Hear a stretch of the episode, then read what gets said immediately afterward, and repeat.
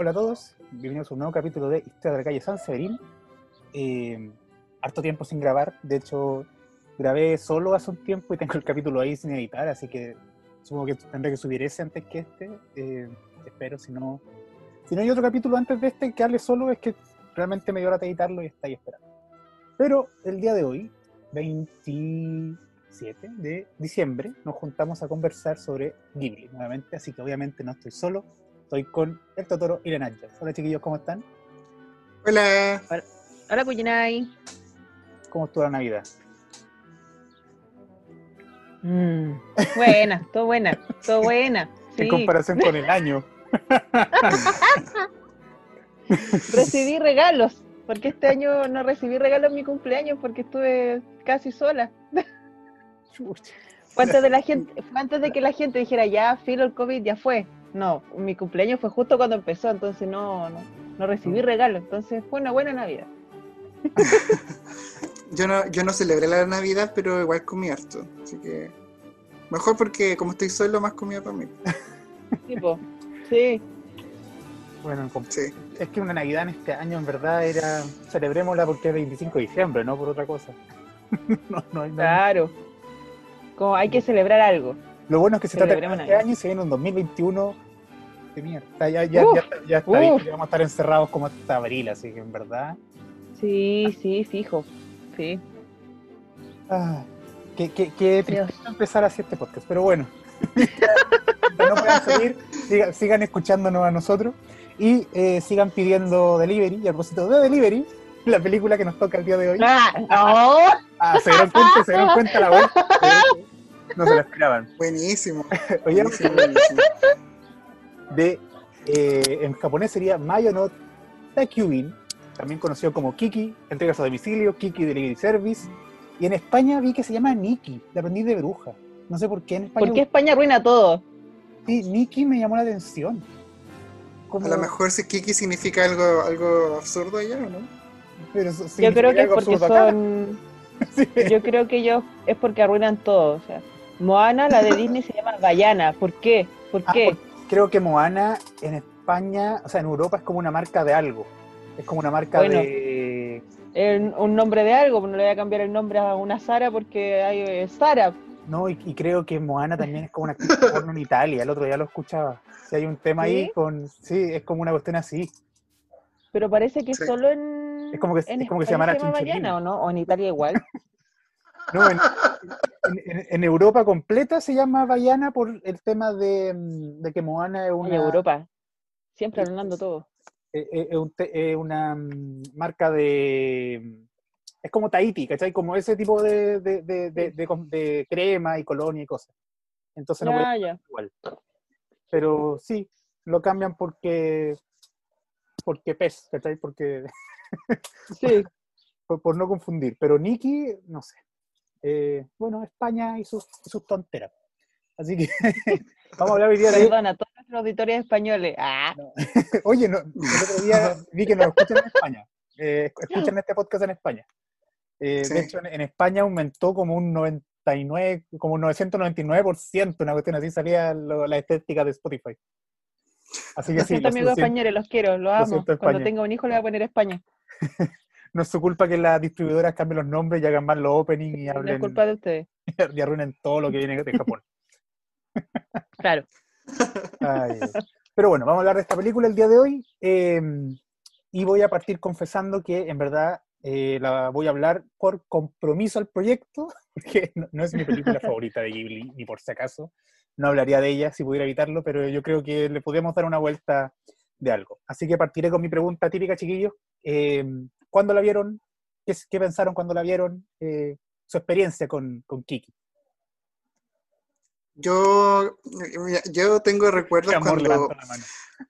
Sí, no- yo no sé si fue cuando, cuando era, creo que eran, no sé si eran fiestas patrias, si era Navidad o si era eh, Semana Santa, pero habían días en que la televisión abierta se volvía como del cable por un día, por una tarde. En la red estaban dando Kiki, y creo que esa fue la primera película que vi de, de Ghibli. Sí, fue, me parece, no recuerdo si estaba en la básica o en la media, creo que estaba en la media. Y cuando lo bacán de la, de, de, la película es que uno la estaba viendo y en cualquier parte te podías unir a la, a la, narrativa y meterte y escuchar sobre todo los diálogos que son como bien con harta parsimonia. Y a pesar de que a no le gusta, yo creo que para mí es bastante significativa. A mí me gusta harto, es una de, las que más me gusta. La he visto hartas veces. Esta semana la vi una vez más eh, para el podcast y se la recomendé a mi mamá. Y mi mamá igual la vio dos veces. Así que, eh, no sé, es una película que a mí por lo menos me gusta harto y tiene ese, ese, ese significado de que fue la primera vez que vi en televisión abierta con el doblaje, con el primer doblaje latino, donde tienen la voz de Cristina Hernández, que es mi, actriz de doblaje favorita, la voz de Sakura, de Alegría, ella misma.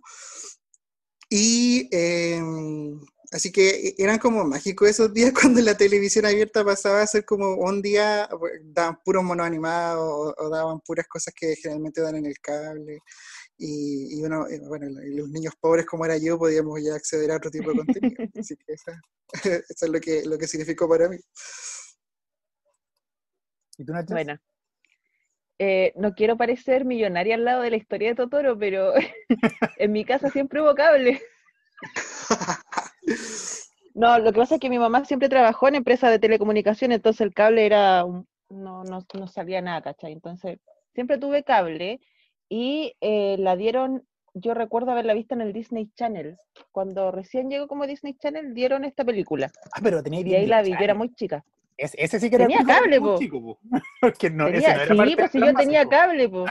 Yo tenía cable. No, pues si venía en el básico, no, no, era premio. No, premio ya fui muy después. No, si había Disney Channel, yo me acuerdo haberla visto ahí. Me acuerdo que la vi en ese canal. Yo era muy chica. No tan chica tampoco, pero pero no fue hace poco, por decirlo así. Entonces era chica y siempre me gustó mucho. Ves que la daban, la, la trataba de ver y lo malo era que nunca, como era cable, nunca caché cómo se llamaba la película, porque no, no, no era el cable de ahora que tú podéis poner como la guía, ¿cachai? Para ver cómo se llama la película, cuándo la van a dar de nuevo, no, pues era el cable normal que se conectaba literal por cable a la tele. Entonces, la veía cada vez que la podía pillar. Me costó mucho saber cómo se llamaba la película hasta ya después de vieja, cuando ya había internet, ¿cachai? ¿Qué sé yo? Siempre me gustó mucho. Es una película súper simple. Yo creo que este quizás vaya a ser el, el, podcast más corto que vayamos a hacer porque en sí la película no, no tiene mucho, mucha historia en realidad. Es súper simple y creo que esa es una de las cosas que más me llama la atención y que más me gusta al final. Me gusta, yo creo que una de mis películas favoritas se viene yo gastando dinero en ese libro del arte de, el arte de Kiki, porque también la, lo amo mucho, que ya de ahí lo vamos a conversar. A ver, eh, escucha, voy a ser el que disiente con todo esto. Eh, eh, sí, que yo la, vi, yo la vi este año, por primera vez en mi vida, la, vi ahora que llegó a Netflix, nunca la había visto. Eh, de hecho, cuando llegaron todas estas películas Ghibli a Netflix, me comprometí a, a ver todas las películas y eh, el podcast ayuda justamente a cumplir la promesa. La vi em, en verano que estábamos en, Portugal y una noche dijimos, ya, veamos una película de Ghibli. Justo cuando llegó, fue que llegaron como en enero, febrero, ya, veamos esta película que siempre la querido ver, qué sé yo. Y claro, el problema es que em, yo tuve la experiencia de Chihiro, de la princesa Mononoke, del el, castillo en, en, el cielo, y como que lo que pasa es que no, no es que no me guste Kiki, pero es demasiado simple.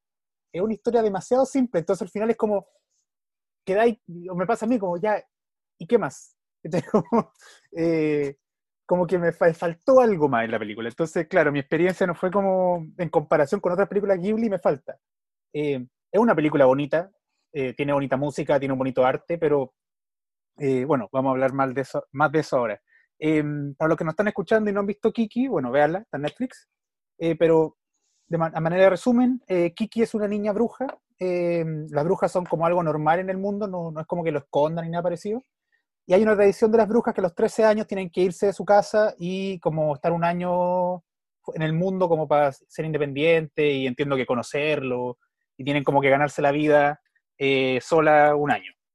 y básicamente la película es eso, como la primera semana de, la historia de Kiki haciendo eso que llega a una ciudad en el frente al mar y crea como esta empresa de delivery porque el chiste de las brujas es como que encuentran en qué son buenas. De hecho, la mamá de Kiki es como buena haciendo pociones.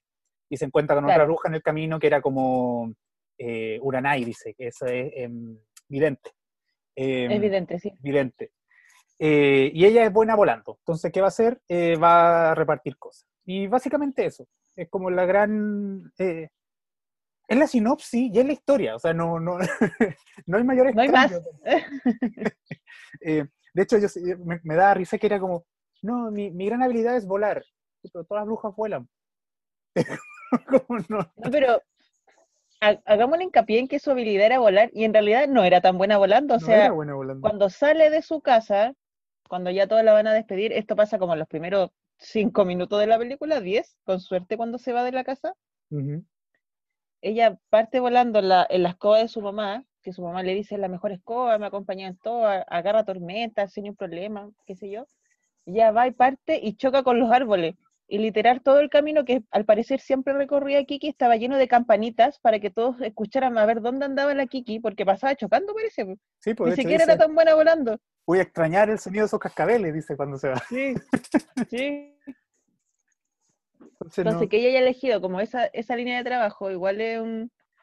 ¿Por qué? Oye, pero yo estoy súper decepcionada de ustedes, chiquillos. Ah, pues ¿sabes por qué?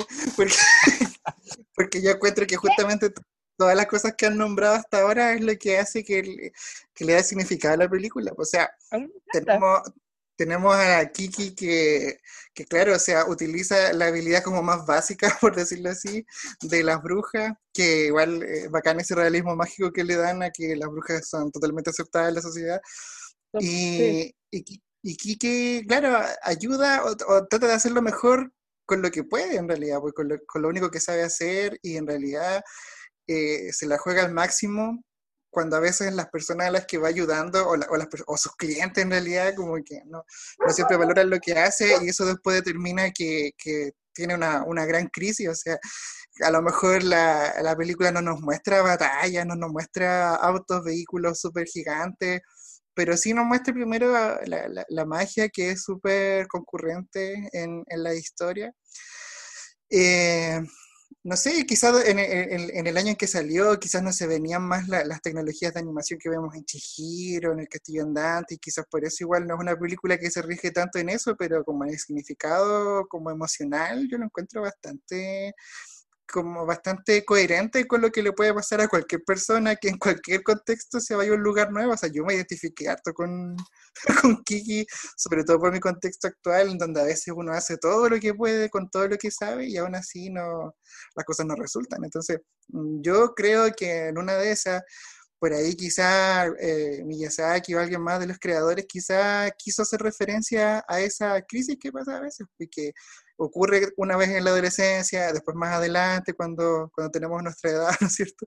Entonces, es algo que, que- es algo que no es, eh, yo no lo encontré tan, tan antojadizo, o sea, de hecho, creo que fue una película que le hizo una oda a ese proceso y eso es lo que más me gusta de, de la película. Entonces, yo encuentro que eso que, que dicen, que, que claro, a lo mejor es, es lo, lo único que sabía, te muestran que, que con eso ella trató de sacarse todas la- las herramientas que pudo y, y surgir. po. Por ahí va, creo, la película. Ahora, igual ya, para no, para no sonar como que la odié, porque sí, lo dije muy pesado. A ver, es que, es que me, me complica esta dicotomía de te gusta o no te gusta. Eh, Sí, po. Yo la podría ver de nuevo y me, de hecho la, la- la estaba como reviendo ahora antes del podcast y me, me reía en parte. El gato me da mucha risa, el Gigi, como que el- eh, me, me gusta el personaje. Pero lo que pasa es cuando yo la vi, justamente estaba esperando algo tipo Viaje Chihiro, por ejemplo, justamente porque era una bruja, me esperaba como algo, Claro. algo más mágico, porque en última instancia, cuando, ¿qué es lo mágico que hace Kiki? Vuela. O sea, la mamá hace como pociones y hace unos conjuros y como que cambian de color, pero Kiki solo vuela y habla con el gato. Entonces, como que en verdad la magia está eh, no está tan presente en la película. Al final, es una magia va por dentro. claro, en el corazón. La película al final es, eh, yo la clasificaría, si tuviera que poner como una, una etiqueta de, de anime, es como estos recuentos de la vida, ¿cachai? Como un día en la vida Sí. de... eh, que son animes que son muy bonitos, que te, te- te pueden dejar una lección como súper profunda, pero hay que sentarse a verlo y decir como ya, mira, porque claro, o sea, en base a lo que dice Totoro, por ejemplo, yo no tengo la experiencia de haber vivido en- como de joven, haber tenido que mudarme a otra ciudad.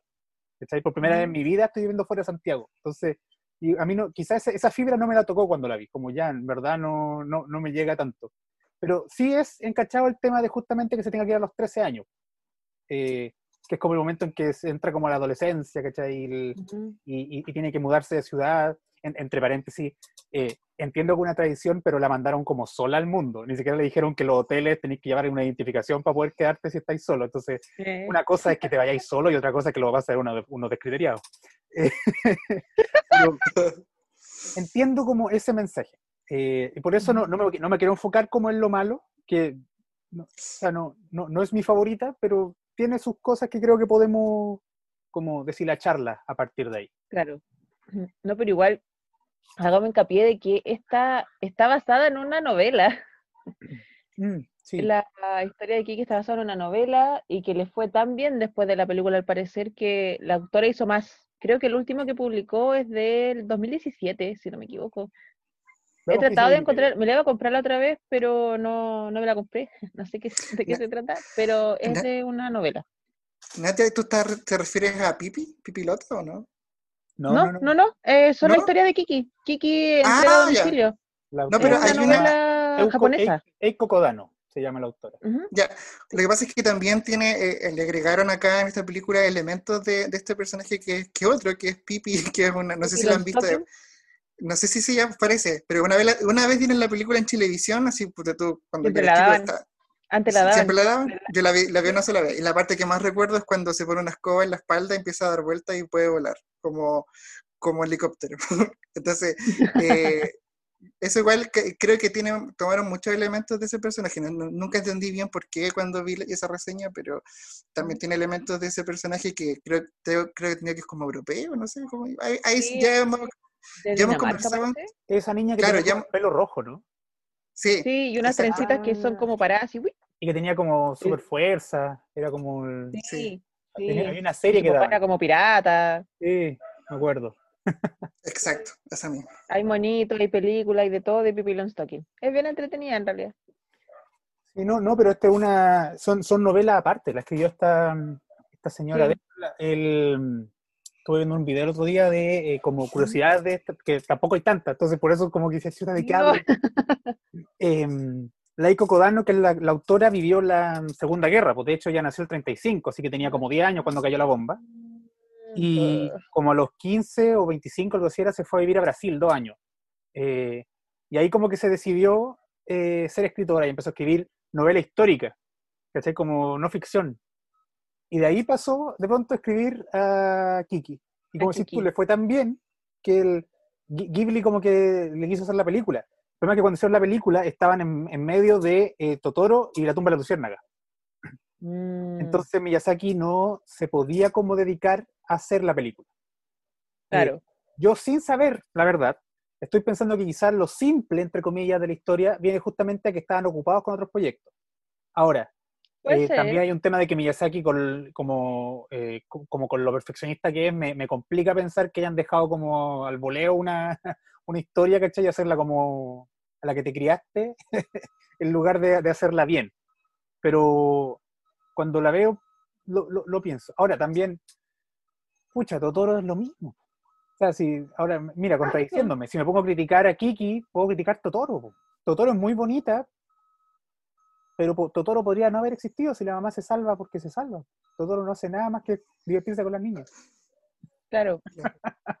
Al final, o sea, no, yo creo que igual la historia de la novela debe ser parecida, debe ser una historia simple porque al final la historia en sí no se trata de que necesariamente Kiki es bruja, ¿cachai? Kiki podría no ser bruja y la historia va a pasar igual.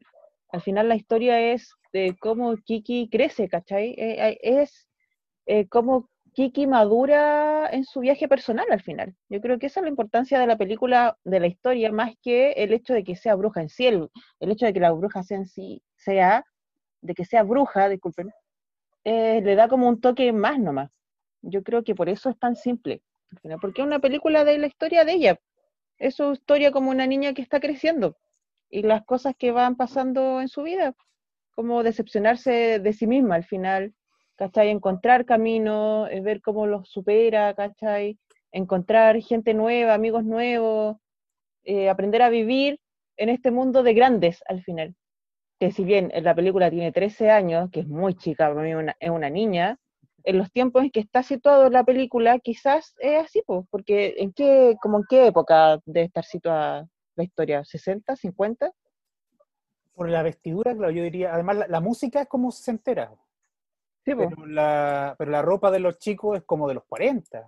Entonces, y hay, partes de la ciudad que son como del siglo XIX. Al final es como toda una fantasía. Sí, es como una fantasía como de esa, de esa tirada de, épocas. Mm.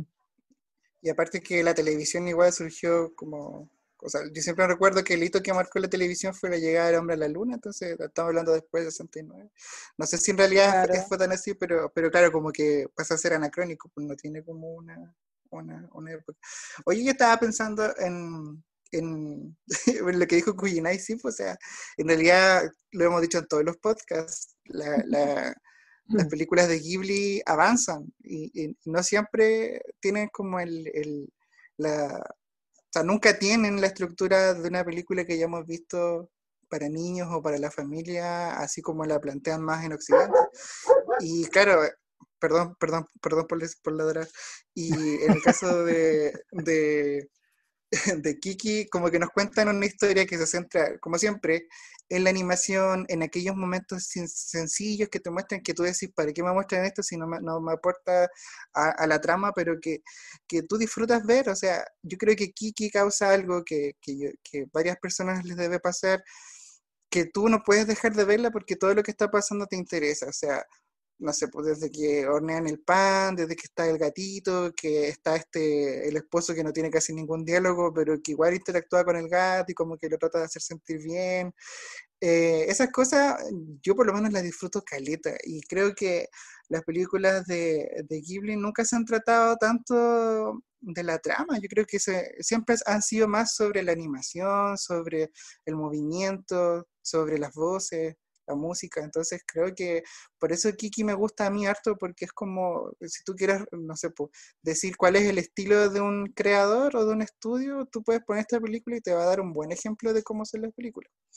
Em, y lo otro que dijo Kujinai al principio, lo del gato, que cacharon que el gato, el gato cumple la función de miau de Pokémon, que es como traducir a los otros animales, esa cuestión igual la encontré bien. Sí, me encanta. me encanta, me encanta, me encanta Gigi en realidad, me encanta ese gato. Un poco tomando lo, lo, que hablaba Totoro ahora, creo que esta película demuestra un poco, a mi parecer, el hecho de que Ghibli te, te muestra cómo el ambiente de la película también es parte de, es importante en la historia. Eh, las ciudades, los sonidos, la música, ¿cachai? Los personajes secundarios, como el ambiente al, a la historia principal, es tan importante como la historia principal para poder crear una historia significativa. Esta historia es tan chica, es tan simple, pero aún así resuena en uno, ¿cachai? Eh, como, como resuena Chihiro, ¿cachai? Como lo hace la princesa Mononoke, que son tremendas historias, muy grandes, muy grandiosas, con muchos personajes, mucha, mucha acción, y esta no pasa nada, y aún así, por lo menos eh, para mí, para Totoro, es súper significativa, es súper importante, porque también tiene este elemento de, fondo al final, que, la hace ser eh, llena, como que te llena la película con esas pequeñas cositas, ¿cachai? Sí. ¿Cacharon que, em, a mí, el, me, dio, me, llamó mucho la atención el personaje del, esposo de Ozono, porque Ozono era como, era como súper contenta, súper eh, como optimista, eh, empoderada, pero no sé, cómo me pareció eh, muy, muy de lo normal la forma en que representaron al esposo, porque era como, como, no sé, un loco que estaba todo el día trabajando, que apenas hablaba, y, y aún así, no sé por qué, me hizo mucho sentido a nuestra cultura, no sé por qué, eso fue como algo que me llamó la atención, así como de, como de, como del, como del papá o, del esposo que no participa mucho de la diversión, no sé, o sea, así, así por lo menos me... me, Era como, es el, el, esposo de la Ozono, porque no sabemos su nombre, por lo menos en la película no lo nombran jamás, él está, él es, está ahí.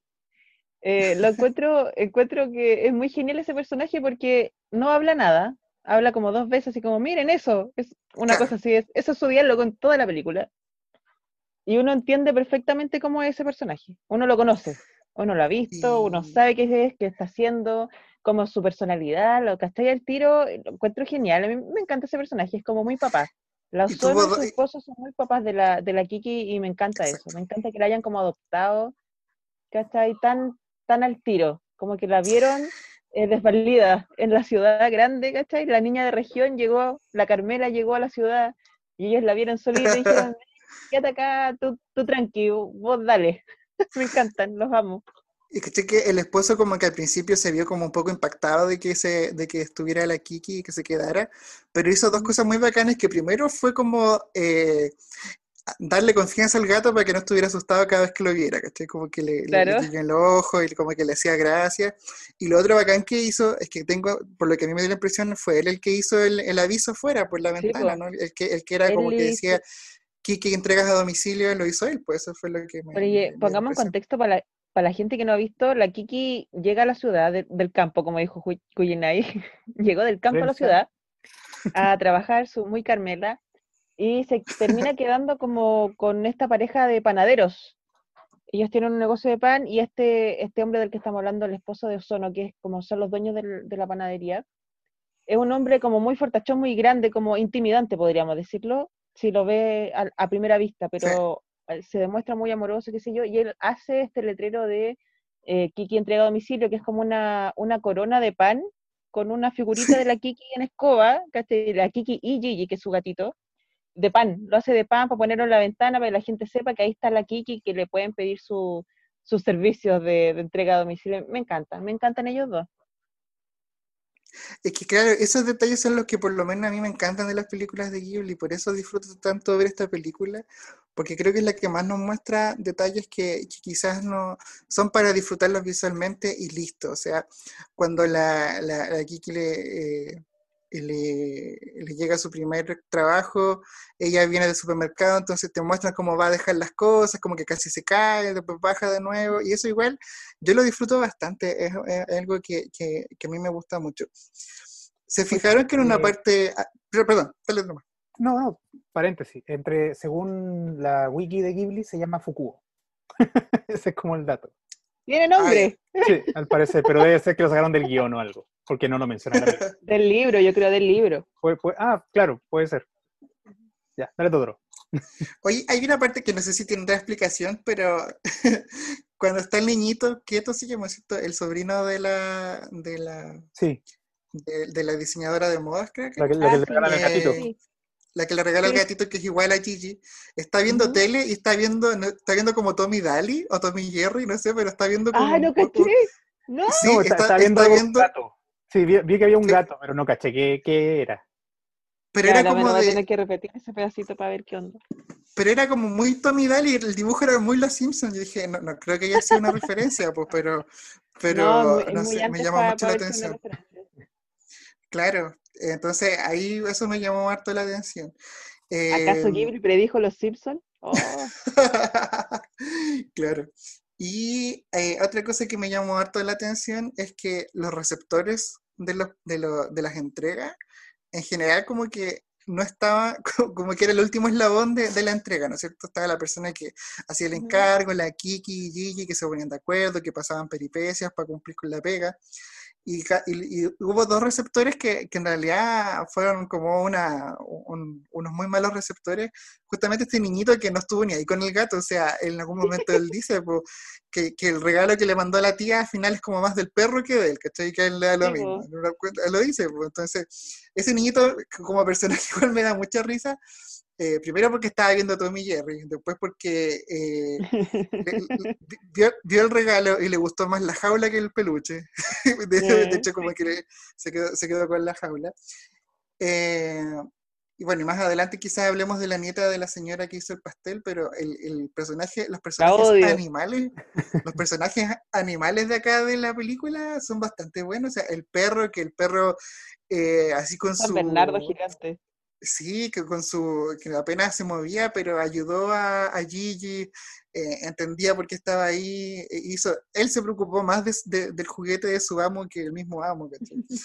y, y, los cuervos también igual hubo un cambio, pues vemos a los cuervos atacando a Kiki en una parte y después vemos a los mismos cuervos posando para que los dibuje la pintora. Entonces, yo creo que aquí como que igual te dan un, no sé si un mensaje, yo creo que no, pero sí como el tema de que a lo mejor el ser humano está muy por debajo de otras especies como en cuanto a, su forma de, relacionarse con los demás. Ya, pero igual es un niñito, es un niñito como de 5 años tampoco. Aparte, igual le gustó el juguete, pues si él, él, tenía el gato entre, entre las piernas cuando estaba viendo la tele. Después lo que pasa es que el perro como que se apodera el gato para protegerlo. Para sí, para devolverlo. Pero sí, pero, se lo ocupó más de la jaula en su momento que del gato, pero porque quería jugar con el pájaro. Eh, sí, es como, cuando uno le compra un juguete a la guagua y la guagua se juega con la caja, pues no con el juguete. Con la caja. Exactamente. Claro, totalmente, pero lo que voy es que igual la, la Kiki hizo, hizo todo lo posible por cumplir la pega, obviamente, porque era su responsabilidad y le estaban pagando, pero toma, a lo que voy es que igual yo veo que sí hubo una intención de contrastar todas las peripecias que pasó la Kiki para llegar con el regalo, para que el, gatito, el Gigi, se hiciera pasar por el peluche un buen rato, como para contrastándolo con que el niñito en realidad estaba interesado en otras cosas, pues, y que el perro en realidad salvó la situación. y yo creo que es como un contraste que, que nos estaban adelantando a lo que iba a pasar más adelante con la otra entrega significativa que tuvo la película. No, creo que haya sido adrede eso de, de, que el niñito no, no estuviera muy interesado en el regalo. Ahora, mira, antes de pasar a eso, quizá, porque es algo que, que, se relaciona, y el tema de que Kiki no viene de la ciudad, eh, y que lo, lo había mencionado antes, ¿cierto? Esta idea de la, de la Carmela. Eh, y el tema de que, Totoro, lo dijo, que esto de, esto de la bruja es casi realismo mágico, finalmente el hecho de que sea una bruja, como decía Nadja, no, no es el motor de la película, es algo más. Eh, no estoy tan de acuerdo que no habría importado, porque si no, el, el, pobre, el, amigo se muere, pero... Eh, ah, claro. pero hasta ese punto, eh, lo importante es que Kiki viene de fuera. Y, sí. Y ahí Es, donde, quizás me... Donde, no, donde yo no logré conectar. Y, y, ahí quizás me lo pueden explicar ustedes, porque Kiki llega a la ciudad y se para en mitad de la ciudad y dice como, hola, soy una bruja y vengo no sé qué, y la gente la mira raro, yo también la habría mirado raro, es como, ¿qué, cabra Santiaguino, Santiaguino. Sí, eh, dejó la embarrada en la calle, eh, piensa que todo el mundo la odia como bruja porque cinco personas la miraron feo, eh, y después dice, no, voy a probar un poco más de tiempo, quizás gente...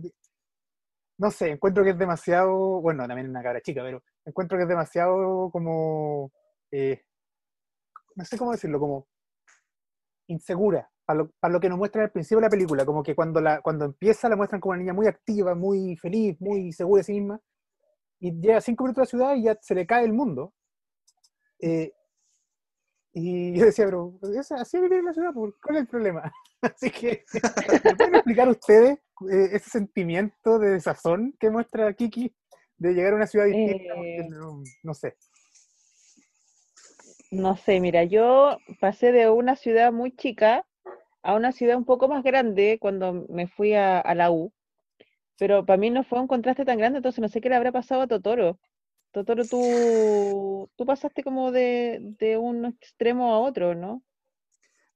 A mí, mm, sí, pasé de, vivir muy al sur, después más al sur todavía y después al norte chico.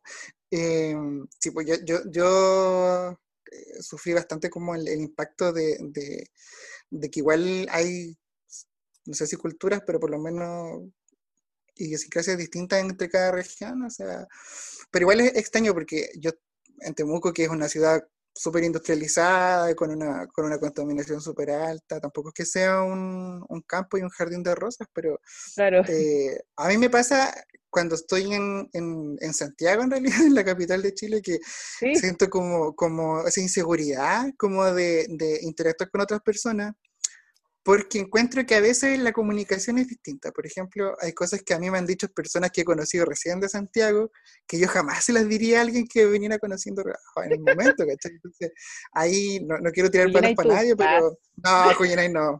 Cuyenay, de hecho, era mi santiaguino favorito hasta que dijo que odiaba a los, a los, de región. Eh, digámoslo. Que sepa. ya, ya ni me acuerdo qué fue lo que puse en Instagram. Pero que Bueno, nosotros nunca lo vamos a olvidar, Cuyenay, nunca.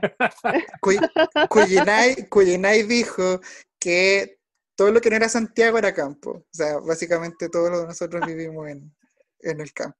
Bueno, la Incluye cuestión es que Ah, Es que. no- no me retracto. eh, es que. yo creo que sí hay una diferencia como en el trato y eso igual me afectó, me afecta harto cuando voy, cuando estoy en Santiago y, y- y acá en realidad como es como una chica me siento bastante protegido, pero al principio igual me costó. Eh, y sí, yo hubiera sido totalmente la Kiki. yo por eso te digo, o sea, yo encuentro que la trama de esta película es mucho más literal si le queremos buscar un trasfondo, no hay tanto más allá de que es una persona que se enfrenta a este cambio, como muchas personas tienen que hacerlo, incluso a, la- a los 13 años, cuando, no sé, pues tienen que irse al liceo, cuando tú hay muchos niños que tienen que salir de, de sus de sí. sus sus comunas chicas, irse a un internado a veces. Yo por eso Sí. encuentro que es bastante literal el, el significado de aquí, que es el enfrentarte a un nuevo lugar donde tienes que más encima cumplir una responsabilidad. Encontrar en qué soy buena. Literalmente. Exacto. Tengo que encontrar Sí. en qué soy buena. Sí. Es Y súper lo poco- otro, la, la, la Kiki venía de, sí, venía como de una parte más rural, pero yo encuentro que, no sé, me dio la impresión de que era una familia como bastante bien acomodada, no, no me dio la impresión de que fuera una familia así como muy, eh, como con escasos recursos, sino que No, para nada. era como algo que tenía que pasar como para poder madurar, así lo entendí yo. Así que eso es la- lo, que, lo que yo pienso respecto a lo, a lo de... Yo creo que, que si efectivamente una persona que, que no conoce mucho en una ciudad grande, efectivamente va a sentir las cosas que sintió Kiki Sí. en, en la película. Sí, no, igual, recordemos igual que esta es como tradición de irse a los 13 años de la casa, como a- tienen que irse a una ciudad donde no hayan brujas y pasar un año ahí como entrenando, ¿cachai? Pero si no me equivoco, la mamá en el principio, le, que está con una clienta en su casa cuando empieza la película, eh, le dice así como, es una tradición, pero como que ya nadie la hace, porque es como arcaico, No, dice, la- la- eh, algo así, ¿o no? ya la- como que ya no, por muy tradición que sea, como que no está de acuerdo que una niña tan joven se vaya, una cosa así. Claro, es como me- que la Kiki eligió irse.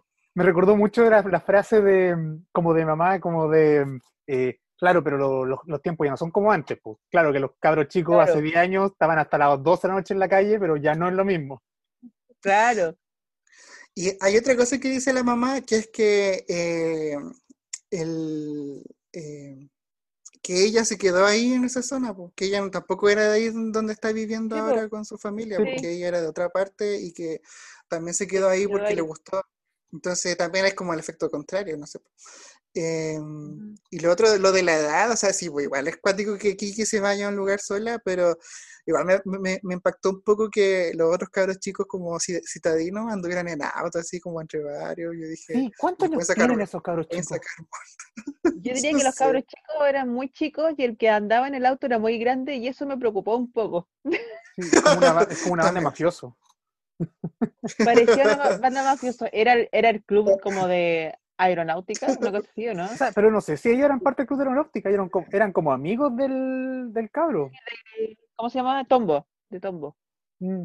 Eran amigos de, no sé, pero eran chicos, eran como de la edad de Kiki. Yo vi a Tombo como la edad de Kiki, por ahí, a- con cuál 15 años, si es que era más grande. Esperemos, si no, vamos a empezar a cuestionar a Miyazaki. Yo creo Mira, que eran algo peor. espérate. Yo creo que era, yo creo que eran algo peor que una mafia. Yo creo que eran cuicos.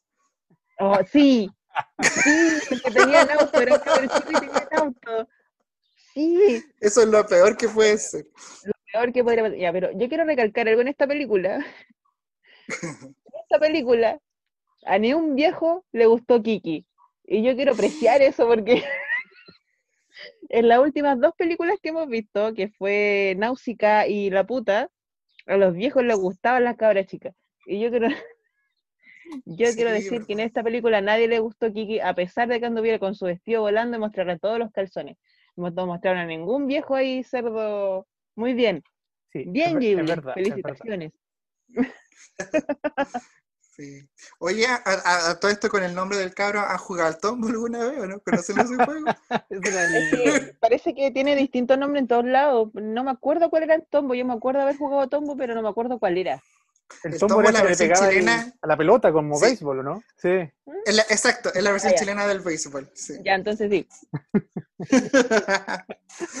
el dato.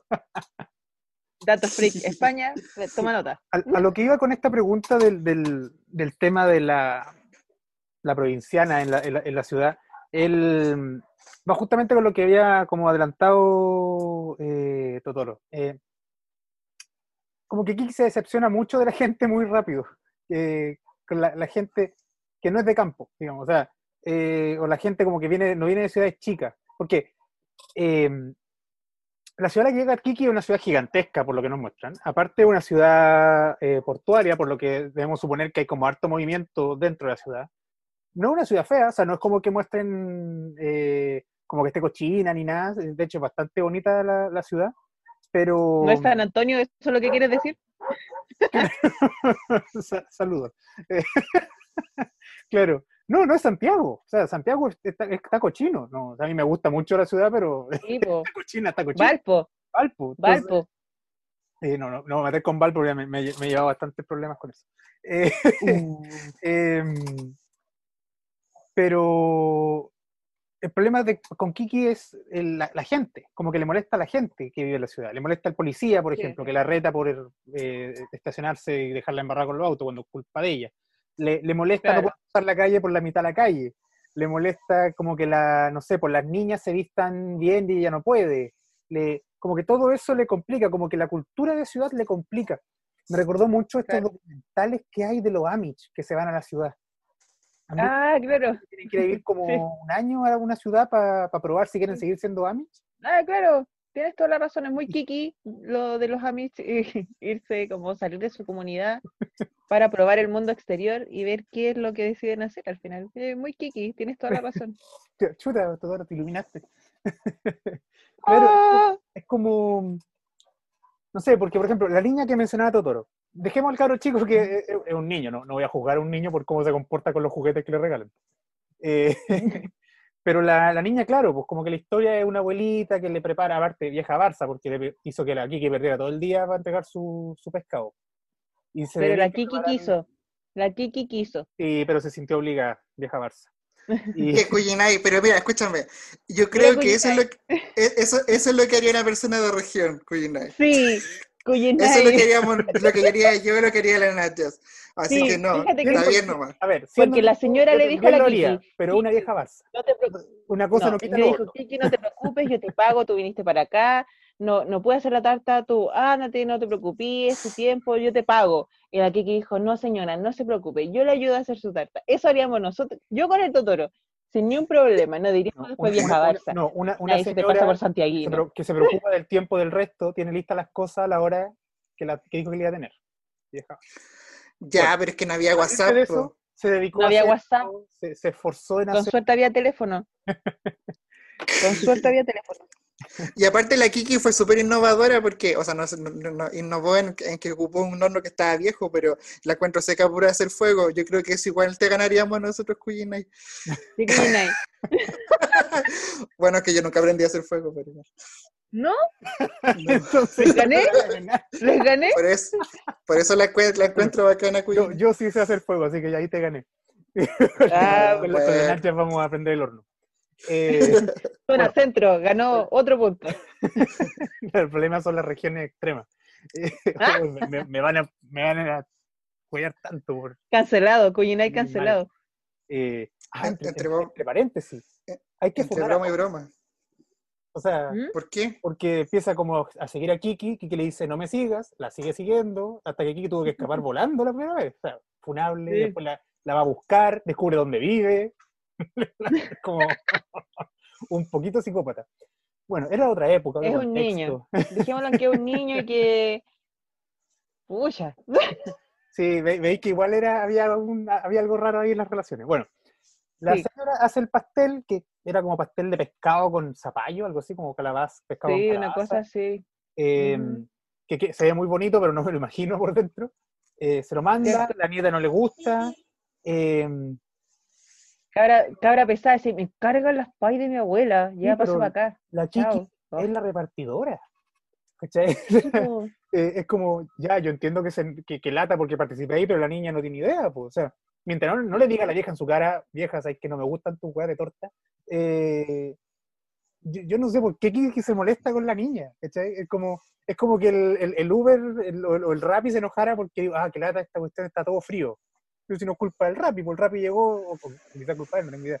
Pero como, bueno, pero yo reparto y me pagáis por repartir, ¿cachai? Como, yo sé que estoy hablando de una cuestión muy mecánica, pero ya lleg- llegué a ese punto con Kiki, como que en verdad me molestó que se enojara por todo. Se enoja porque la Kiki vio el esfuerzo de la abuela para hacer este pie, ¿cachai? Para su nieta en su cumpleaños. Por eso se enoja. No, si los santiaguinos no tienen No, sentimientos. yo creo que en verdad con Kiki no, no hay vuelta atrás. Yo no, no tengo un problema con esta película. No, no es para ti, no es para ti. No. No, no es Pero- no pero igual- Cuyenay.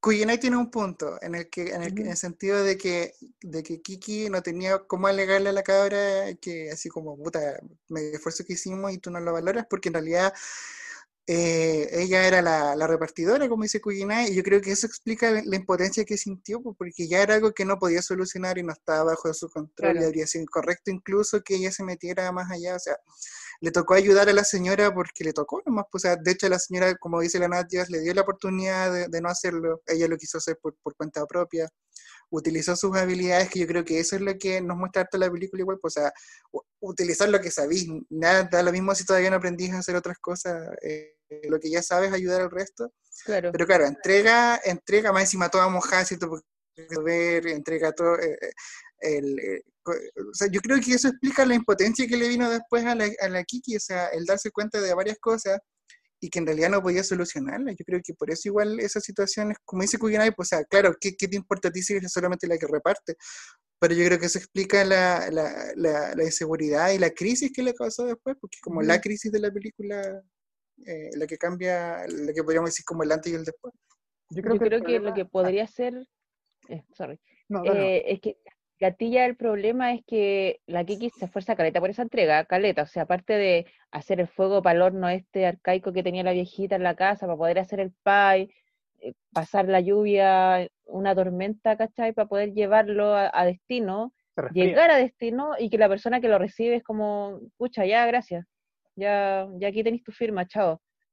Como me estoy Mm. esforzando tanto para nada, porque al final la gracia era que Claro. llevar el regalo y que por lo menos la persona que lo reciba esté feliz por haber recibido algo que yo le llevé, y eso no, no pasa, entonces, claro, la Kike debe decir, pucha, tanta pega para nada, tanto esfuerzo para nada. Y, y- y aparte que el detalle de el- el- la- lo que causaba que, que fuera tan rápida la entrega era que la idea era que llegara calentito, o sea, más encima, o sea, como, Mm. como que po. había esa preocupación eh, no solamente de hacer la entrega, sino que de hacerla con un significado para alguien que, que, que la abuelita quería, pues, pero bueno, ahí también faltó la comunicación de enterarse que le gustaba. Te- te- Tenía que haberle preguntado cuál era el sabor favorito. Sí, o sea, Claro, Igual te preocupa a la abuela si no cacha que le gusta la Anita. Pero bueno, claramente yo no, no- Sí. no- no- no voy a empatizar con los sentimientos de, de, de- de región, al parecer. El- lo que sí voy a resaltar, y quizá eso me ayuda a entenderlo un poco más, es el tema de que Kiki igual tiene la experiencia como de la mamá y de la otra niña que iba volando, como de, de ser alguien en la ciudad. Eh, claro, porque la mamá era como la, la bruja que hacía las pociones, y que la señora al principio dice como, sí, porque tus pociones me quitan, que era como el remotismo o algo así, era como... sí, una cosa así. El, la otra sabía, era como vidente, pero hacía predicciones de amor. Esa era, y, y dijo, dijo ella misma que se había vuelto como importante en la ciudad a la que llegó y qué sé yo. Kiki es Kiki. Eh, de hecho, claro, nosotros vemos como una semana de su vida, por tanto no sabemos si le fue mejor en el negocio y quizás hizo famosa, no tenemos idea. Pero quizá ella justamente esperaba llegar y triunfar, como llegar como directo al éxito, por ser la bruja que, que hacía algo. Eh, y a darse cuenta que más encima esforzándose, la miran como ya vale, ahí tenéis tu firma. Eh, es como ya, en verdad lo que hago yo lo puede hacer un buen en moto, entonces no, no, tiene mucho sentido. No, no, no es que, que su, que su, su, su- su labor cambie algo en la ciudad. O sea, se hacían reparto antes y se van a hacer- seguir haciendo repartos después, entonces no, ella no cambió como algo fundamental. Y por eso vuelvo al hecho de que el problema quizás es que ella no está haciendo nada tan mágico, o nada tan especial como... No, no, no tiene, no hay magia. Eh, vuela, esa es la única magia que tiene. No, no, no, no tiene hechizos, no ve algo, no, no, no, no, no hace algo como más, más impactante. Finalmente lo que estamos viendo, y en eso voy a estar de acuerdo con usted, es la, es la adaptación de una persona que es de un lugar a otro lugar y, intentar encontrar su lugar fuera de sí mismo. O sea, como eh, intentar encontrar su lugar en el mundo de manera literal.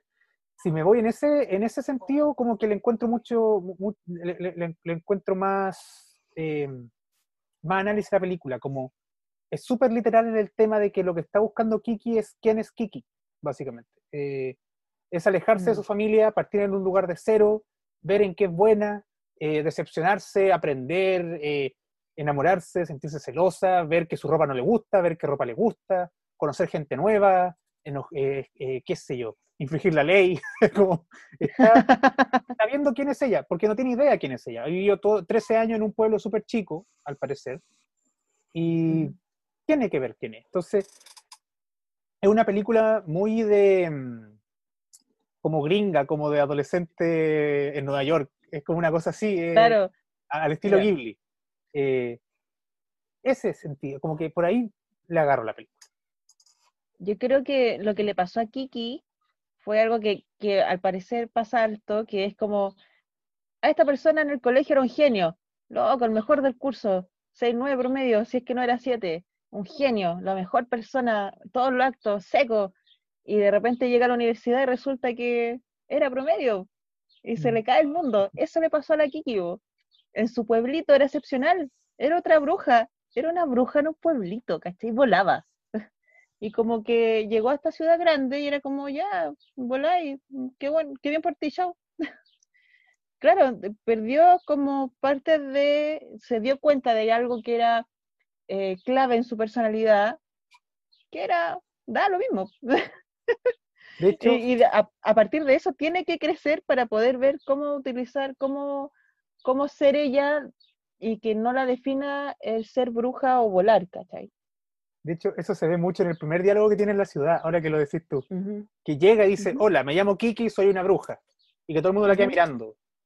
Y después dice como, oh, y me gusta Claro. mucho su reloj. Así como, es como, como llegar con uno creyéndose, hola, eh, mucho gusto, soy de la Universidad de Chile. Vale, y, ah, y está, bueno el sol, ¿eh? está, como que, está rico el clima. Ya, claro. No importa que, que eres bruja. De hecho, la vieja le dice, qué bueno que pasa a guste, Kiki. ¿ah? Hasta luego. Y se va. Oye, yo eso encuentro que, el análisis que estamos haciendo, yo creo que igual es divertido porque eh, nos estamos dando cuenta que la película es mucho más literal de lo que, de lo que quizás queríamos pensar al principio. súper literal.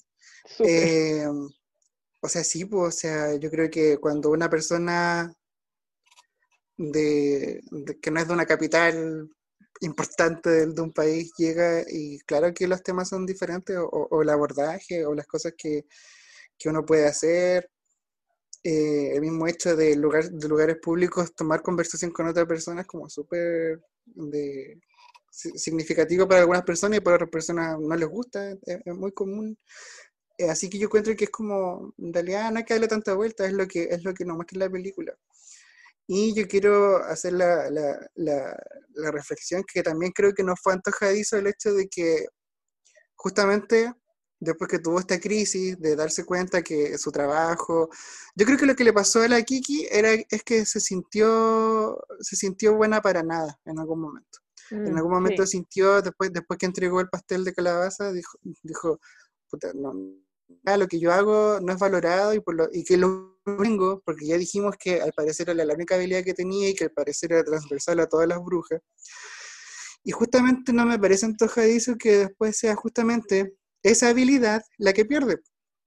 O sea, es como, deja de, de poder volar, deja de entender al gato y después, de hecho, no, no- después no vemos que lo vuelva No a escuchar no. nuevamente hablar. Mm. No, Entonces, no era que el gato hablara, sino que ella le entendía. Era muy Elisa Berry.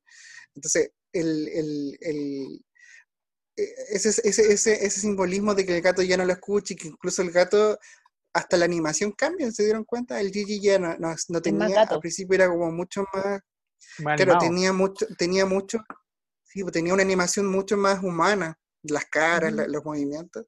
Y ya después cuando la vemos ya eh, coquetear con el otro, con la, con la gatita, ya la vemos, lo vemos diferente, es como que el gato ya no aparece tanto después de que era un personaje, eh, el alivio cómico, por, por, decirlo de algún modo, que estaba tan en todos los diálogos, se aleja un poco de la, de la Kiki y, y, Kiki ya no lo, no lo puede entender, entonces igual es algo que me llamó la atención pero yo creo que es justamente para demostrarnos que la Kiki estaba tan afectada con lo que le pasó, independiente del por qué. O sea, yo, a lo mejor, eh, por ejemplo, no sé, podríamos decir algo que le puso color, si era solamente que lo entregó. Pero claro, eh, yo creo que ella vio confrontado todos sus valores y todas sus habilidades y se sintió una buena para nada en ese momento, que también yo creo que a varios nos ha pasado. ¿Y cómo se expresa eso como en, en en cosas más eh, concretas, en el hecho de que ya no puede volar y que ya no puede entender al gato, que es como lo más triste que, que, que, a uno que está viendo la película y que disfrutó tanto el gato en todas las escenas anteriores, es como que te, te, te llega, o sea, yo creo que nada de eso fue antojadizo.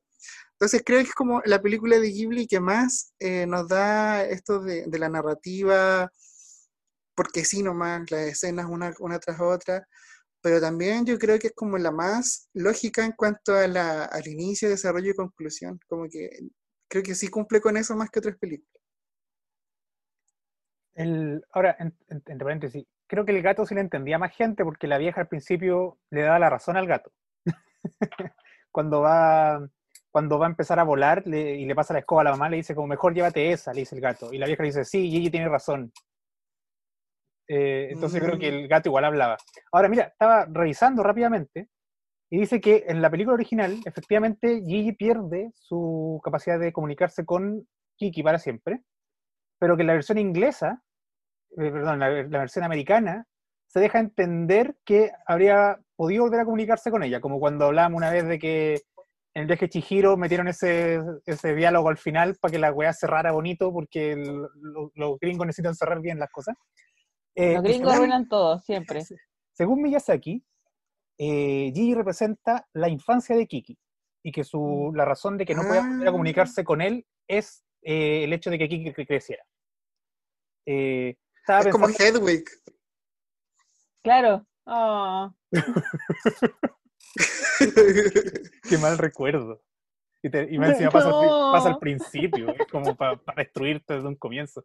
Bueno, eh, en, el, libro fue peor.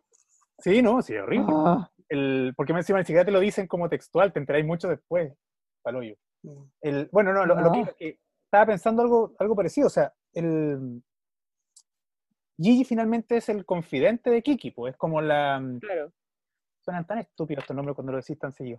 Eh, es, eh, eh, es, la única persona, vamos a decir, persona al, al, al gato, con la que Kiki puede hablar, con la que se puede quejar de verdad, como con la que puede ser como honesta, y de un día para otro se queda de verdad sola, porque claro, Ozono la, la quiere y el, y el marido, que ya se me olvidó el nombre, también como el que le tiene cariño y todo, pero lo viene conociendo. Gigi como que entendemos que es como el amigo como del alma, como que lo tiene ahí hace mucho tiempo, y de un día para otro se queda sola, en, se queda sola cuando ya no puede volar, se queda sola cuando ya no sabe qué hacer. Entonces como eso quizás es súper fuerte, es, darse cuenta que tiene que saber vivir sola, igual. Eh, no sé, es como, es, es, como el gran cambio en, ese sentido. Ahora, y, quizás ahí me pueden ayudar ustedes, porque claro, Kiki deja de volar, y cuando yo lo vi eso, eh, yo entendí que hacía referencia a lo que decía la mamá al principio, como que el corazón la tenía que guiar o que tenía que tener, ya no me, acuerdo cómo era la frase, pero como que tenía que tener el corazón puro. Y, y, yo asumí que Kiki dejaba de volar por el hecho de que justamente vivir en la ciudad como que se lo había manchado, como que encontrarse con esa cara de la humanidad, como con la, la, la, niña como que despreciaba el regalo de la abuela y que la habían tratado tan mal en, en, al principio en la ciudad, qué sé yo. Todo eso había significado que Kiki como que el corazón se le olvida como pesado, que como que se le perdiera como la habilidad de, de, por ese lado. Em, mm. pero, eh, y también pensé que podía ser el hecho de que, no sé, pues, que sintiera celos, ¿cachai? De, de Tombo, como de, la, de las niñas que, con las que se iba. Porque si no, si no me equivoco, como que después de eso deja, pierde la habilidad, pues como cuando está con el cabro y él se va con unas niñas y ahí ella se pone celosa y como que deja de volar. Pero después pensaba, pucha, si, si por enamorarte pierdes tu habilidad de volar, ¿qué pasa con la mamá de Kiki? Eh, no puede volar. ¿Y por qué una bruja no podía enamorarse? O sea, ¿qué es la bruja exactamente? Y por otro lado, eh, si los sentimientos negativos te hacen perder la habilidad de volar, la mamá de Kiki estaba siempre feliz, o la niña que volaba al principio era siempre feliz. ¿Cuál es el mensaje que hay ahí? O sea, ¿qué te están diciendo? ¿Están diciendo que no hay que tener pensamientos negativos? Eh, ¿Cuál es, cuál es la moraleja que te intenta decir que, con, con eso, ¿cachai? No me queda claro por qué no puede volar. O sea, me- lo entiendo en el sentido de como lo que decís tú, como eh, cuando se siente un inútil, eh, justo pierde lo único que la hace especial, qué sé yo, pero en el sentido práctico de la película, de la línea, de la historia de la película, ¿por qué deja de volar? Como que no queda claro, y por qué lo recupera de pronto, ¿cachai? Como que no me, no, no, no entiendo cuál es el mensaje que intentan dar con Kiki. Al final, la última, los últimos 15 minutos de película, ¿cachai? No, no entiendo qué es lo que nos quieren decir. Eh, yo creo que eh, al final pierde su habilidad de volar por falta como de fe en sí misma, por decirlo así. Yo creo que más que, que celos, porque como dices tú, claro, la película pierde ya la habilidad de volar después de, de que el tombo se va como con los amigos, que, la invita, ella se va como porque quiere al final. El, tombo la invita así como, loco, vamos, nos están diciendo que podemos ir al dirigible a cachar qué onda, vamos, y la loca así como, no, no, yo me quiero ir.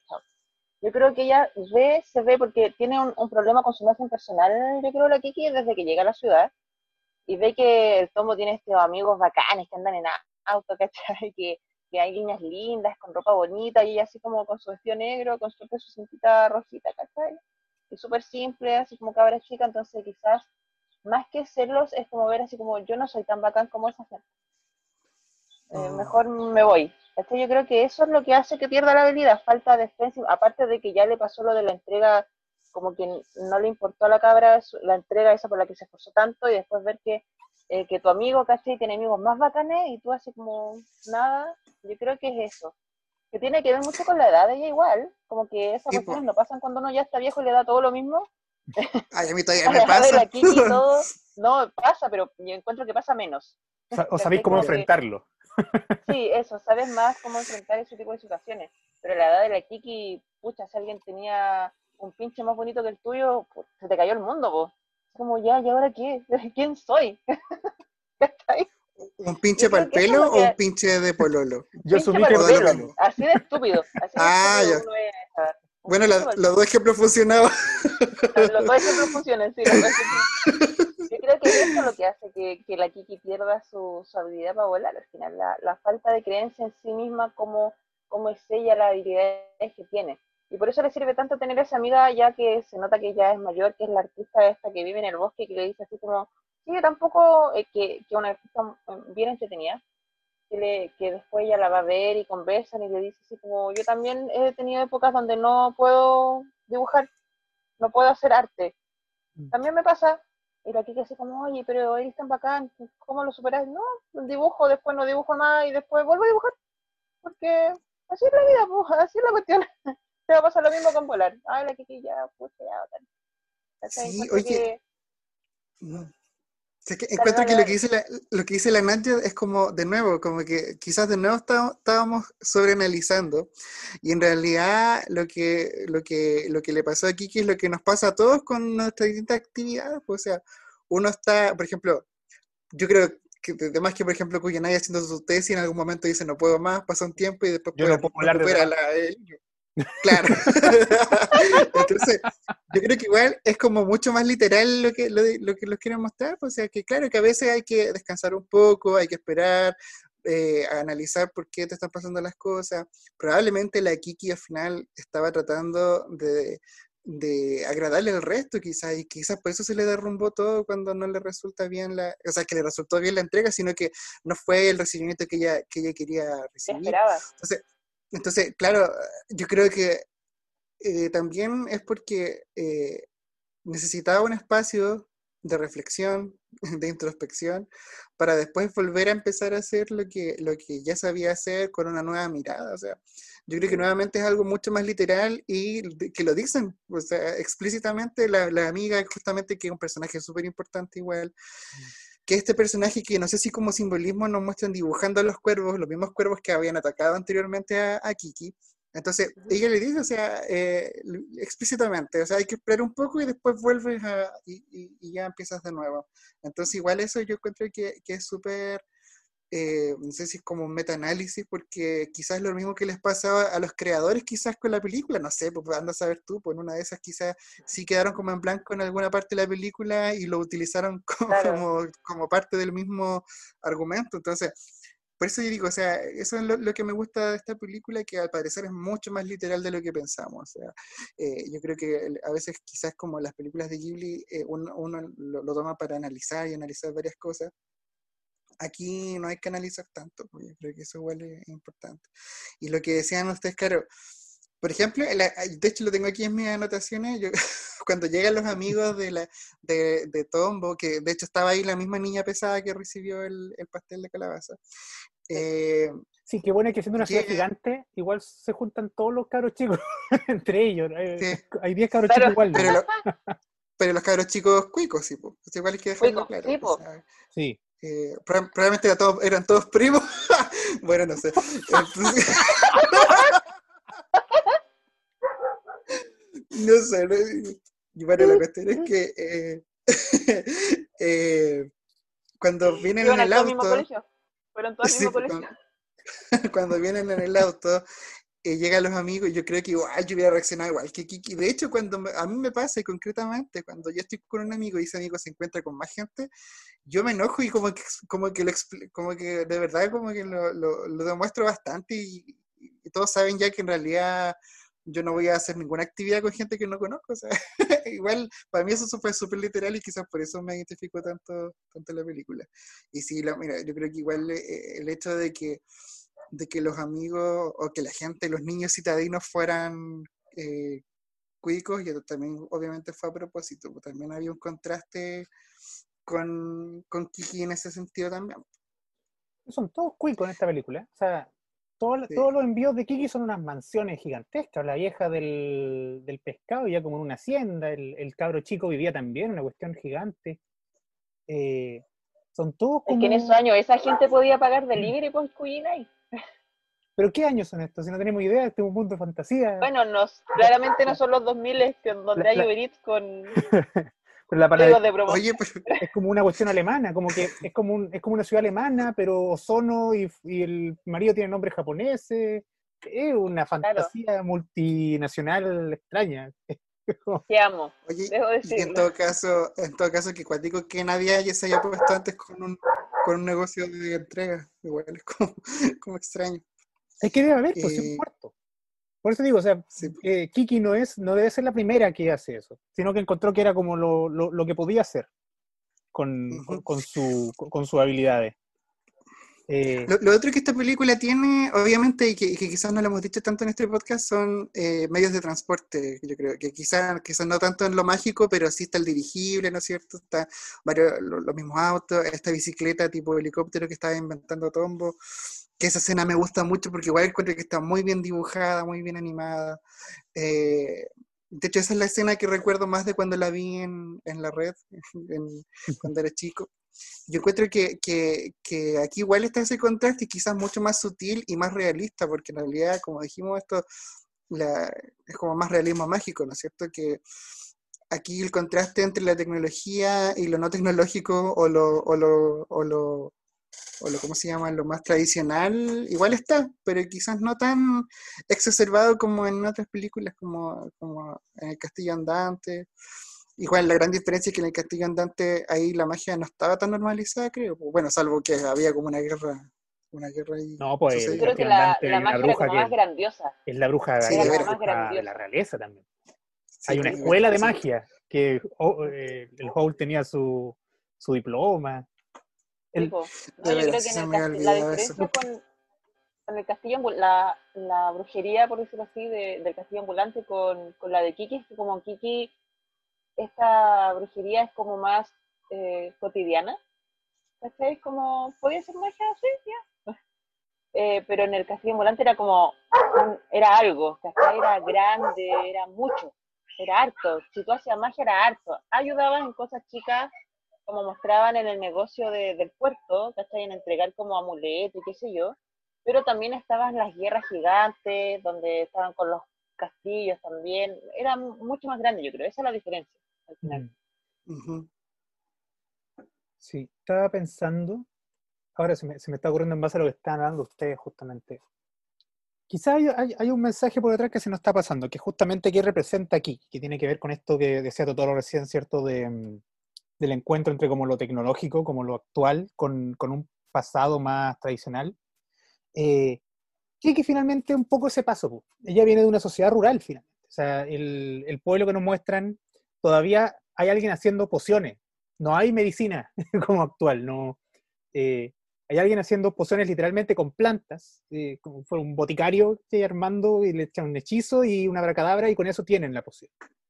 Eh, claro, hay un auto que se ve bastante viejo, pero está el auto del papá de la Kiki que, en el que llega con las cosas para acampar, qué sé yo.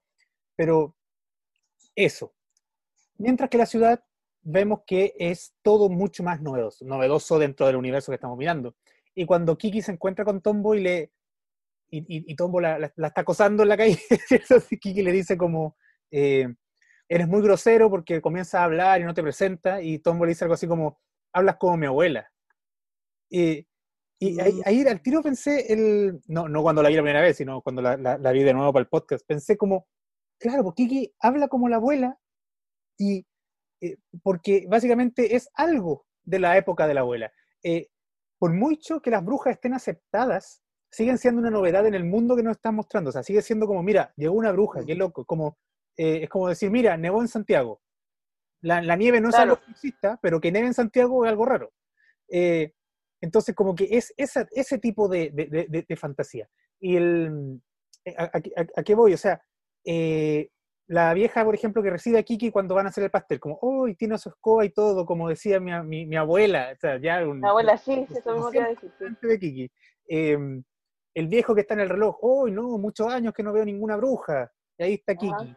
Eh, o decía la, la mamá de Kiki, esto es una tradición que se lleva hace mucho tiempo, qué sé yo. O sea, finalmente estamos hablando de eh, cosas muy antiguas que están llegando o que están como retornando a, a, a lo actual, a lo moderno. Y por eso es que Kiki no embona, porque Kiki finalmente está representando algo que ya no es parte de la actualidad.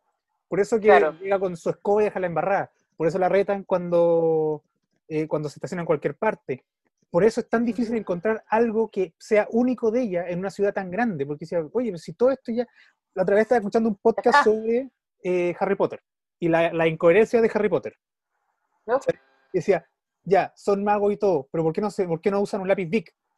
¿Por qué todas las weas con pluma? si existen los lápices, ¿por qué no escriban con lápiz? Eh, está bien que Existen hace mucho.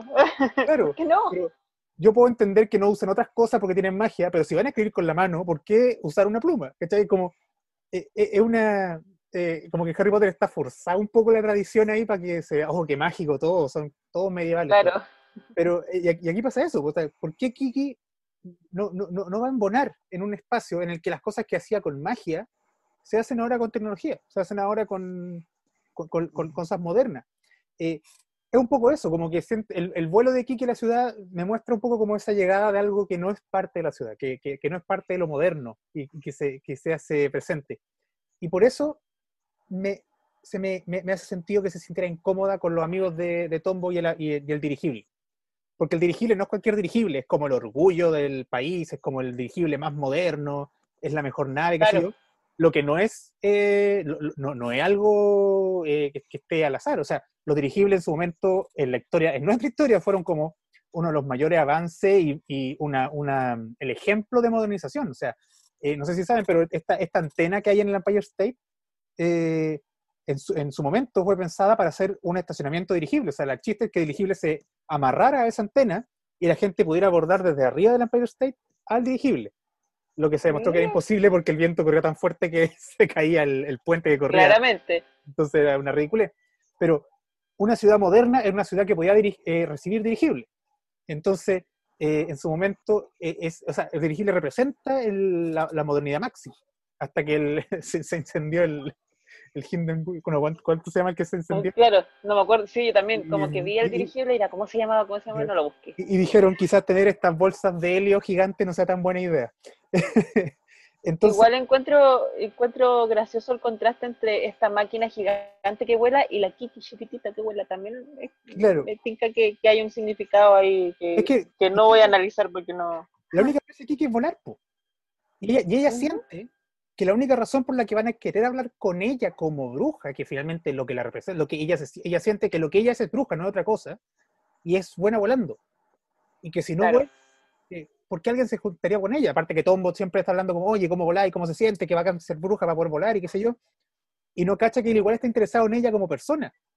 Entonces, claro, Claro, Tombo le dice, vamos a ver el dirigible, no creo que solamente, o sea, se, siente incómoda con los amigos, yo ahí te entiendo, doctora, a mí tam- también me complica como juntarme con gente que no conozco de la nada. Em, somos todos unos introvertidos en este podcast. al, al hoyo. y, pero además es como, ¿y qué voy a hacer yo allá adentro? O sea, si vamos, vamos a volar en otra cosa, ¿de qué voy a hablar con la gente? Si conmigo hablan de que yo vuelo, ¿qué voy a hacer yo en, Claro. en ¿Qué cuando algo yo? más en lo que vuela? Ujú. Uf, me saqué ese peso de encima. Oigan, chiquillo, y, y el- la parte final, ¿será algún simbolismo el hecho de que ocupó un, ¿cómo se llama? Un rastrillo, ¿no? Un- o una escoba, Era Un como un cepillo, sí, escobillón. como un, cepi- un, cepi- un cepillo, escobillón, sí, en vez de su, en vez de su típica escoba de bruja, ¿no? ¿Será como un nuevo comienzo o algo así? ¿O, o fue como para, como para demostrar que pudo salvar la situación con lo que tenía? Mira, yo creo que podríamos encontrarle una vuelta y todo, pero quizás sería sobre sobreinterpretar, porque claro, como cambia la escoba Sí, yo- yo tradicional por un que- escobillón moderno, pero sí.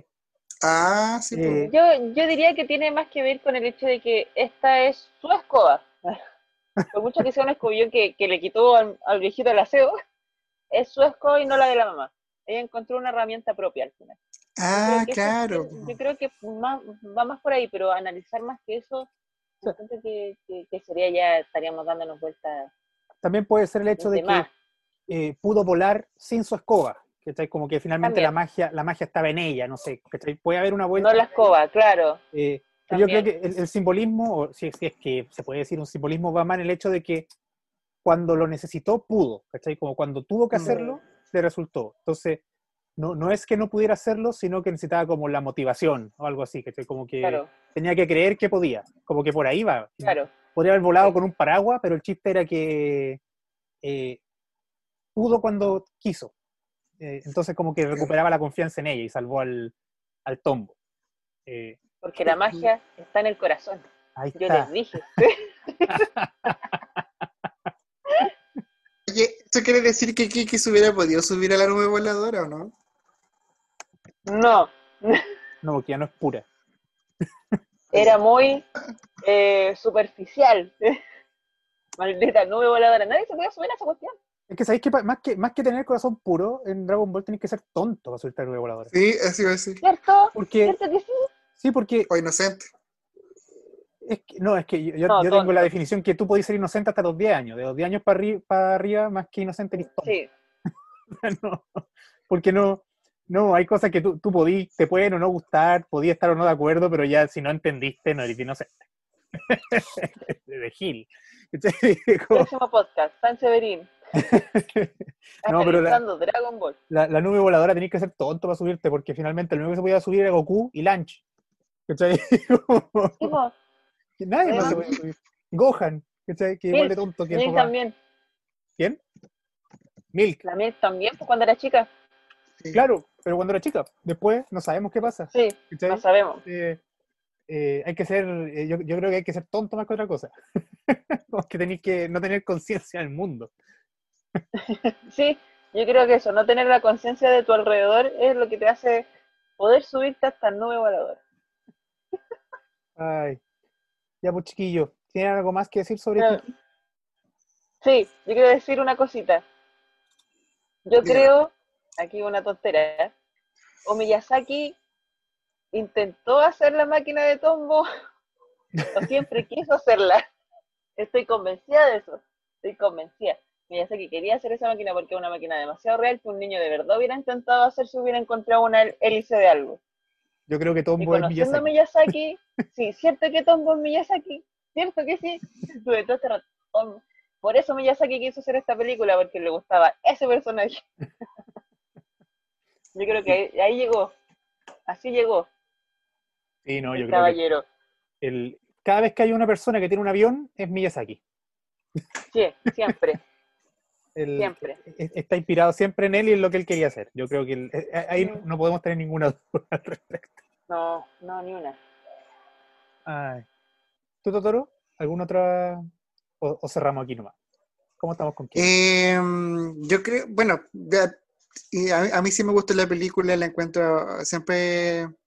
Creo que esa película y La Cenicienta son como las dos películas que yo encuentro que tienen como un ritmo súper entretenido de ver y, y disfrutar nomás de la animación. O sea, que ya lo- tanto los guiones como el.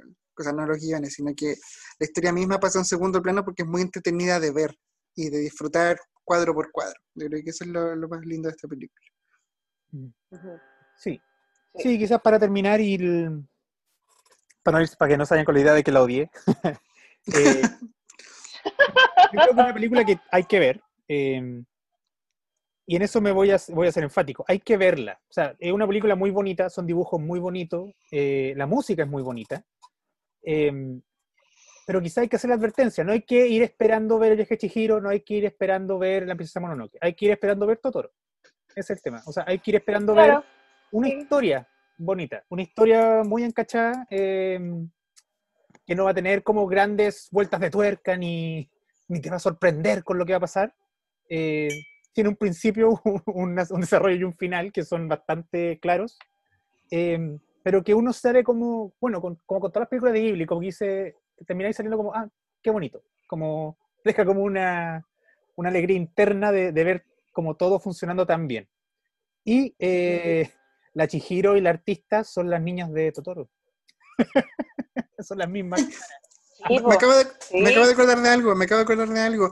En la parte final, eh, cuando están en los créditos y muestran imágenes, hay una parte en donde hay una niña que le está comprando, o no, o- o no sé, me parece que está comprando en la panadería con Kiki y tiene el, at- el atuendo de la, de la niña de Totoro cuando eran una sola. Eh, O sea, tenía la ropa de la hija mayor en, en, en Sí. de Totoro. Oh, ahí me Sí. pillaste. No me al fijé. final. Sí, al final en los créditos, cuando aparecen todas las imágenes, sí. Sí, Puede como ser que un tiene una amiguita. Sí, Puede ser un guiño el porque molde. lo, lo- no, lo que les decía fue esta, esta película sal- la hicieron al mismo tiempo que Totoro y. De hecho, si me dan un segundo, les puedo decir hasta. Claro, porque Totoro es del 88, esta es del 89, o sea, la estaban haciendo en conjunto, básicamente. Sí, Claro. sí. Sí. Ay, ya pues Mm. chicos, antes de cerrar, como siempre se me olvida decirle antes, pero no sé si quieren recomendar algo para que la gente vea o para que... Sí, mientras piensan, yo tengo dos recomendaciones. La, la- la- Ya. la primera, una serie que salió, salió recién en Netflix, que se llama eh, Dulce Hogar, es una serie coreana. También creo que Ah, sí, creo que muy buena. Sweet Home, creo que se llama en inglés. Eh, está basada en un webcomic que yo est- estuve leyendo el webcomic y no caché que era el la misma serie hasta que empecé ver la serie. Eh, es que yo estaba leyendo el cómic como Sweet Home y la serie se llama en Netflix como Dulce Hogar y no, no hice la relación y bilingüe. Es una serie, súper entretenida. eh, no es la típica serie como coreana romántica ni nada parecido de Netflix. eh, es una serie de acción, gore, brígida, eh, muy entretenida. Así que se la, se las recomiendo. Y lo otro es un youtuber que les recomiendo su canal, que lo encontré hace poco, o sea, yo sé que lleva mucho tiempo, así que probablemente lo conocen, pero yo lo encontré hace muy poco, que es Jaime Lozano, es un youtuber español, que hace análisis de música y tiene un especial de 10 capítulos Mm. dedicado al, anim- al anime. Y como el capítulo 3, 2 o 3 es sobre Ghibli, habla del castillo ambulante, pero eh, Ghibli en general, así que eh, Claro. búsquenlo, Jaime Lozano, es bastante entretenido el análisis que hace de música. Así que eso. Buena. Chiquillos, si tienen algo que recomendar. Eh, yo, eh, para las personas que cuando chicos vieron los Power Rangers, les recomiendo el cómic de los Power Rangers, que no es algo malo, está bastante bien hecho y, amplía mucho lo que es el mundo de Mighty Morphin Power Rangers. Eh, es como el equipo original, Tommy, Trini y todos, y, y en realidad lo encuentro bastante bonito, lo estoy empezando recién, pero encuentro que aumenta mucho más y le da mucha más seriedad de la que le pudo haber dado a la serie misma. Eh, o- o incluso de Sentai, como que le da más una, una visión más de superhéroe y creo que lo encontré bastante bueno y divertido, así que lo recomiendo totalmente. Es como mucho Eh, más brígido igual ese. De hecho, un vistazo sí. una vez. Como muy brígido ¿Sí? el Power Rangers, sí. Sí, Es mucho más Ahora tengo que leerlo. No, no, es, no, no, es, no son bailes como en la serie. Son de verdad. Uh, sí, aunque Super Sentai igual tiene su mérito, igual lo he visto en el último tiempo para saber cómo era. Eh, original me refiero al japonés. Y también encuentro que tiene su, su magia. eh, yo no he visto nada muy nuevo en realidad. Siempre lo repito, eh, me he visto, eh, durante esta pandemia me he visto puras teleseries coreanas porque yo no quiero enfrentar la realidad. No se las recomiendo a nadie, no las vean. Pero eh, llego súper tarde a esta recomendación, pero igual le voy a decir por si alguien no la ha visto. Está en Netflix el anime The Promise Neverland. Eh, Sabía que iba a weá, decir eso, sí. Sí, es que es increíble, la segunda temporada va a llegar luego, mucha gente la ha visto, por si alguien no la ha visto, por favor véanla, una de las pocas cosas que no son teleseries coreanas que he visto, me encantó, está realmente muy muy buena, por favor véanla. ¿Y qué más puedo recomendar? Eh, escuchen el podcast Mi vecino Totoro, Ah, es súper bueno, chiquillos. De verdad, Se llama- tan buenos los capítulos, están buenos los se capítulos los que no salgo yo. ¿Cómo se llama ahora Totoro tu, tu podcast? Sí, tu vecino Totoro, sí. Tu vecino Totoro. Oye, buenos capítulos. Oye, eh, yo, yo ta- estaba seguro que iba a decirte Promise Neverland. Igual la vi, creo que al mismo tiempo que tú, y Sí, estábamos Es lo lo mismo. máximo. sí. Es muy bacán, es como para verla en familia, yo creo. Es como que es como. eh, la- es como. Ay, ¿Cómo se llama esta, esta novela que eran en Chile? po? Alguien te mira, pero anime, pero y más, y más bacán. Claro, Es como para verla con tu hermano de 12 años y decirle eso te va a pasar. claro, traumarlos de por vida. Es que otro, otro anime me acordé que, que vi hace rato en realidad, pero por si alguien no lo ha visto, vean Modoka. Ah, Modoka, si no me equivoco, ¿la han visto? No. Ya. Eh, estaba en Netflix, no sé si estará todavía. Madoka. Es de niñas mágicas. Madoka. Madoka mágica. Ah, es- sí, Es, no, es yo, la- brígido, es brígido ese yo, yo no lo vi, pero me vi, me vi todas la- la- los de Rayo Confuso, lo- lo- los resúmenes.